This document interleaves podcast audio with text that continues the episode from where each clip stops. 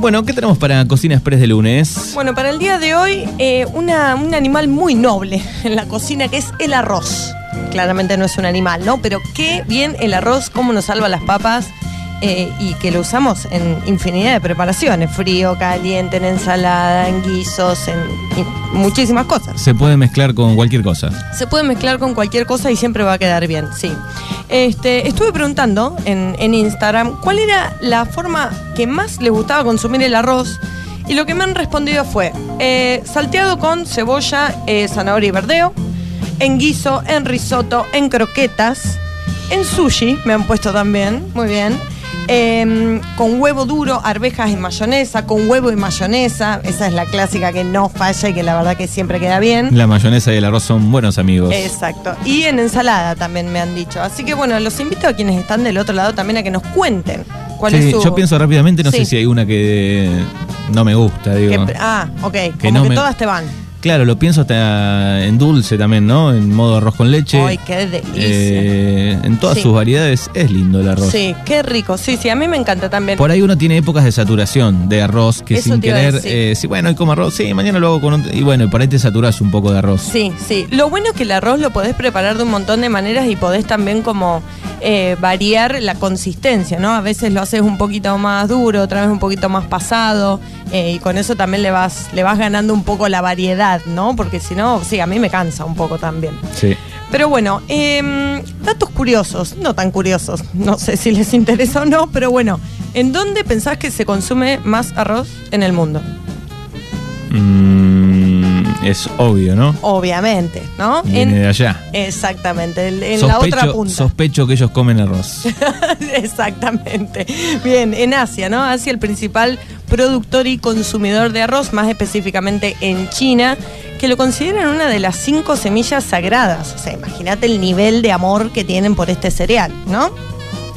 Eh, bueno, obviamente es el cereal que más se consume en todo el mundo y existen más de 8.000 variedades de arroz A los. a los. Un montón de variedades. Y eh, bueno, se van a clasificar según el tamaño del grano eh, y también so- por su sabor o su aroma. Que por ahí es medio imperceptible en algunas variedades.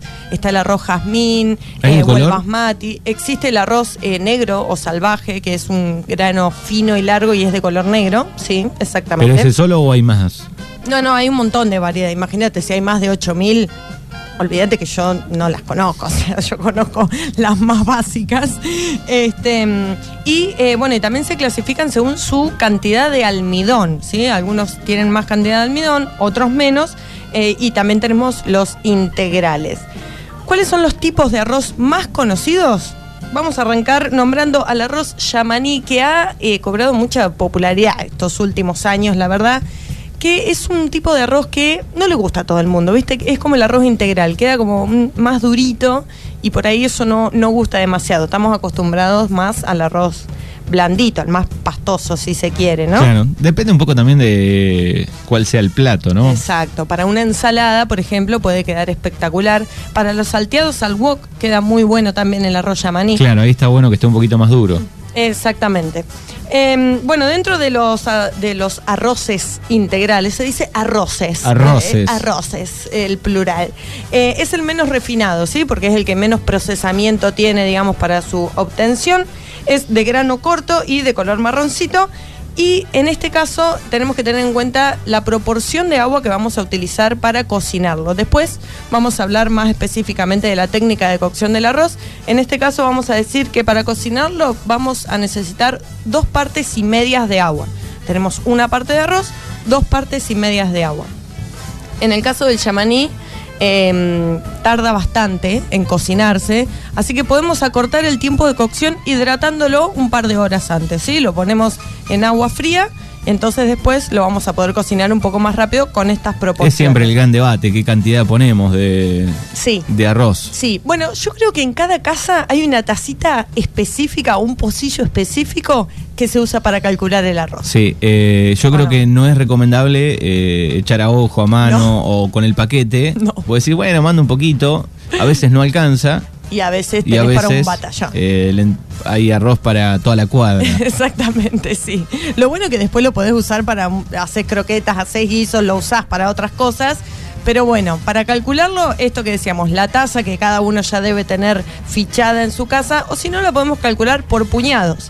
En mi caso, con el tamaño de mi mano, yo calculo tres puñados por persona al momento de Vos, cocinar. vos ya sabés que esa no falla.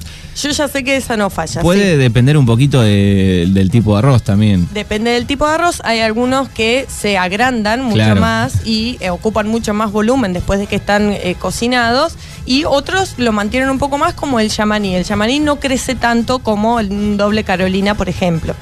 Eh, y también tenemos que tener en cuenta si va a ser un plato único o si lo vamos a usar como guarnición, ¿no? El tema de la cantidad.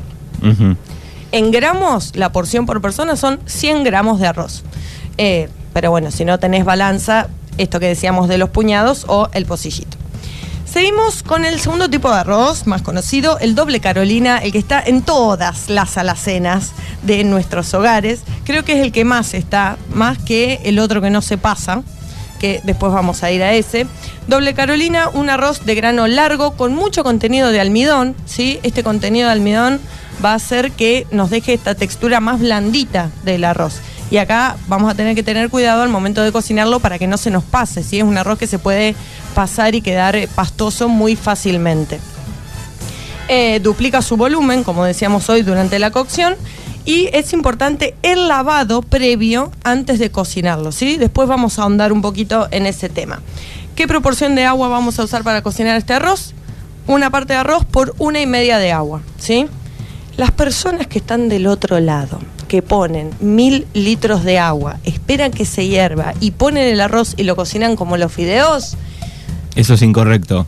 qué sé yo, bueno, cada uno eh, está bien, pero digo, eh, con la técnica que vamos a usar después no va a fallar y te va a quedar el arroz a punto, porque si lo hervimos como los fideos, te, des- te- te despistaste dos segundos y se te pasó. Sí, y si ese arroz va sin nada, con un poquito de queso o aceite solamente, es medio feucho. Sí, y además eh, cuando lo colamos, primero que tenemos que tener un colador que no se nos escapen los granos de arroz. ¿Es verdad? Y en segundo lugar, siempre les queda como un resto de agua que eso hace eh, que se genere la cocción pasiva que se llaman en el cocina, que es cuando le queda temperatura y agua, eso va a seguir absorbiendo líquido. Entonces ahí vas a correr el riesgo de que se te pase. Claro, aquí no le pasó de lo, le sacamos el agua y te pusiste a hacer otra cosa un ratito y después es una pasta. Es un bodoque Claro. que no lo podés desarmar con nada. Exacto.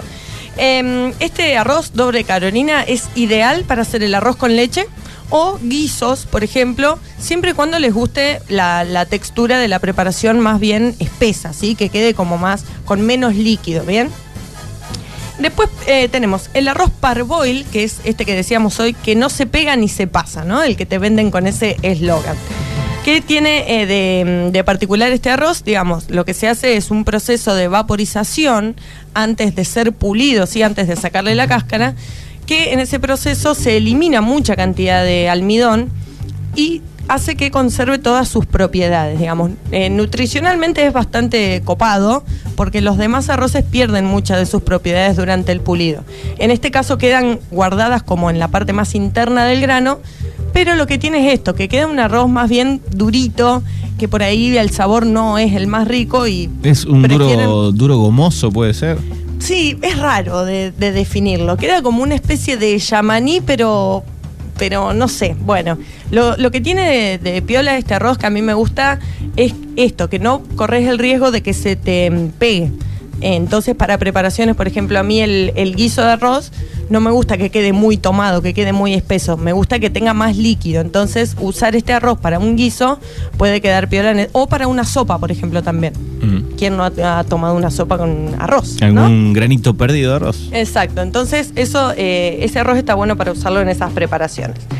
Em, bien, después tenemos por último los más eh, valorados o, o famosos dentro de la gastronomía, que son el arroz bomba, que se usa para hacer la paella, que es un arroz de grano eh, medio, digamos el largo es medio, Eh, tiene mucha cantidad de almidón, lo que hace que después la preparación de la paella tenga esa textura característica, ¿no? Claro. Al mismo tiempo está el arroz eh, arbóreo o carnaroli, que es el que usamos para hacer el risotto, eh, que después al final vamos a tener una recetita de risotto que es súper simple, que los puede hacer zafar eh, muy bien, que es un poquito más largo que el anterior, que el bomba, tiene también mucha cantidad de almidón y bueno, esto, ¿no? Genera esta textura cremosa en esta preparación del, del risotto. Estos últimos dos tranquilamente los podemos reemplazar por el doble Carolina, porque son medios caros a veces. Decimos, bueno, voy a comprar arroz para hacer un risotto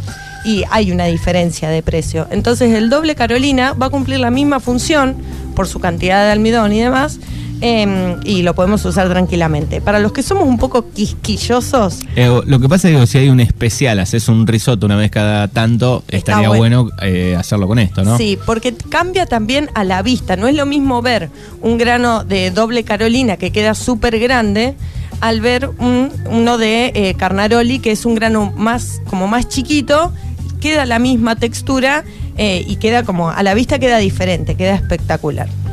Este, así que bueno, eh, después, ahora en un ratito, les voy a contar cuál es la técnica de cocción eh, para que no falle el arroz, para que quede espectacular y bueno, la recetita del risotto. Bien, y le preguntamos a los oyentes si quieren contarnos en el 29 23 41 38 80 con qué acompañan ese arroz, cómo les gusta eh, prepararlo, ¿sí? Sí, sí, sí. 29 23 41 38 80 están participando, por supuesto, también se suman al regalo de lunes de Tecno DS, hay regalo de informática, sorpresa